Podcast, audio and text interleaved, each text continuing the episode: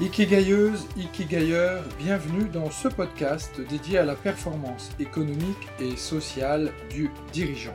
Je m'appelle Pierre Cocheteux, je suis Ikikai Business Coach et ma mission est d'aider un maximum d'entrepreneurs surbookés, débordés ou stressés à diviser leur temps de travail par deux tout en multipliant leur performance économique par 10. Car oui, retrouver sérénité, équilibre et qualité de vie en faisant croître ton business, c'est aujourd'hui possible. Bienvenue à toi, dirigeant stratège, dans ce podcast dédié à ta performance sociale et économique.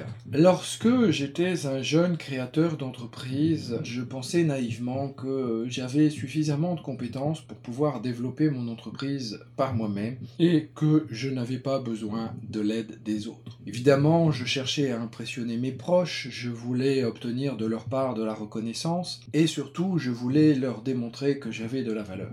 Malheureusement, face à certaines grandes décisions, je me sentais bien souvent seul, aux prises avec une énorme responsabilité et souvent dans l'incapacité de prendre les bonnes décisions parce que je n'avais pas le recul suffisant pour y parvenir. Les dirigeants d'entreprise que j'accompagne peuvent parfois eux aussi se sentir bien seuls. Ils ont souvent en effet à gérer des difficultés relationnelles, parfois à gérer des conflits, à prendre de lourdes décisions, bien souvent sans pouvoir en parler à leurs collaborateurs. Et je peux te confirmer, dirigeant stratège, que quand tu te retrouves dans ce type de situation, eh bien, euh, l'émotion qui est la plus importante, c'est la peur. La peur, effectivement, de paraître incompétent auprès de tes collaborateurs, auprès de nos collaborateurs. La peur de se confier à d'autres et, de constater que, ou de penser plutôt que les autres pourraient nous prendre pour quelqu'un d'incompétent.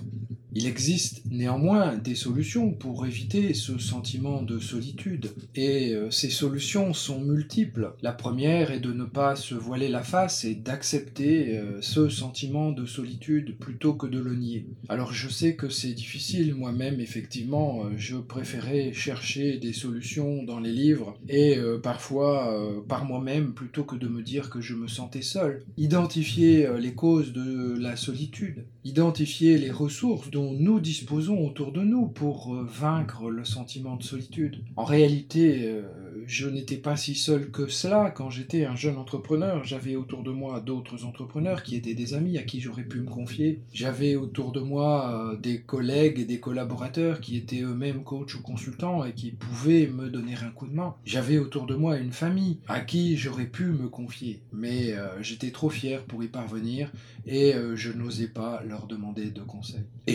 Avec d'autres dirigeants ressentant la même chose que nous est pourtant quelque chose d'essentiel. Alors si toi aussi tu te sens seul dans ta vie professionnelle, je t'invite à rejoindre mon groupe Dirigeants Stratèges sur Facebook ou sur LinkedIn. Ce sont des groupes de dirigeants qui sont dans la même situation que toi et euh, dans lequel il y a une véritable entraide qui pourra, j'en suis sûr, t'apporter beaucoup de valeur. J'espère que l'épisode de Dirigeants Stratèges d'aujourd'hui t'aura plu, t'a apporté beaucoup de valeur. Si c'est si c'est le cas, je t'invite à le liker, à le partager autour de toi, à le distribuer à d'autres dirigeants à qui euh, il pourra apporter également des réponses. Et je te donne rendez-vous prochainement pour un nouvel épisode de Dirigeants Stratège.